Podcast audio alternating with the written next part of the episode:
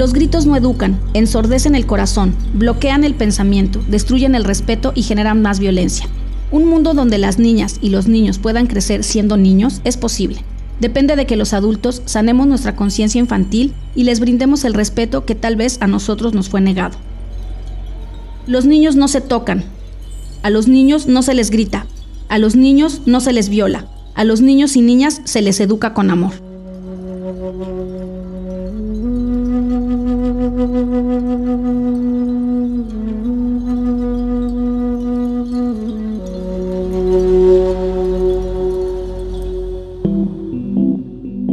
La calidad de las experiencias que tenga la primera infancia es fundamental para su desarrollo cerebral.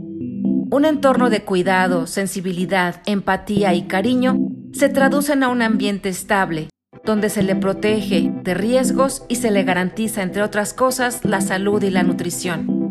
Que la interacción con mamá y papá y con sus personas cuidadoras sea de experiencias amorosas, respetuosas y saludables, que abonen a su aprendizaje temprano parafraseando a Lucía Lagunes Huerta.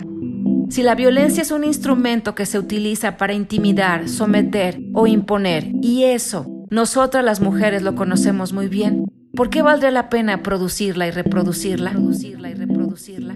Cada que maltratas a una niña o un niño estás perpetuando la violencia. El maltrato no es el camino.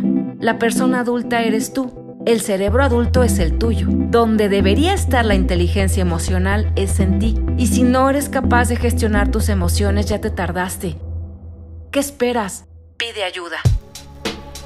Que para ti haya sido normal el manazo, el pellizco, el jalón de orejas, la chancla, la nalgada, el coscorrón, el cinturonazo, la indiferencia, la humillación o las palabras hirientes, no significa que el maltrato sea algo normal el maltrato no es normal. Y dejemos de romantizar la cultura de la protección. Dejemos de normalizar que la persona violentadora sea protegida por la familia. Pongamos en primer lugar a las niñas, niños o mujeres en lugar del agresor. ¿Sabes cómo impacta la violencia en su autoestima? Yaidania Real Dueñas, psicóloga y psicoterapeuta, comenta. En relación a la autoestima, los niños que sufren maltrato físico y psicológico desarrollan niveles bajos de esta misma, ya que su autopercepción es negativa. Los padres y cuidadores son responsables de proyectar a los niños una imagen positiva de sí mismos. Cuando esto no sucede, la autoestima no se desarrolla adecuadamente. Crecer con una baja autoestima puede derivar en relaciones abusivas, dificultad para establecer límites, falta de sentido de vida e incluso aumentar el riesgo de suicidio. Se trata de ser una persona cuidadora con capacidad de respuesta efectiva y sensible, que reacciona apropiadamente y ofrece el apoyo necesario.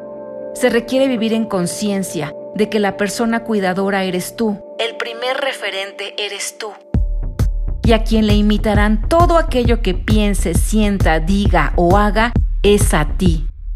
¿Sabes de alguna niña, niño o adolescente que sufre maltrato y te gustaría reportarlo? En el caso de México, se puede realizar mediante una solicitud de reporte de maltrato en el Sistema Nacional para el Desarrollo Integral de la Familia, mejor conocido como DIF, y puede ser de manera presencial o vía telefónica.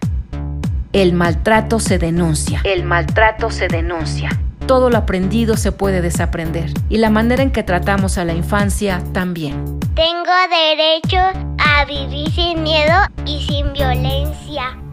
Yo soy mujeriega. Mujeriega, la voz de las voces feministas. América Latina será toda feminista. Búscanos en Instagram. Yo soy mujeriega.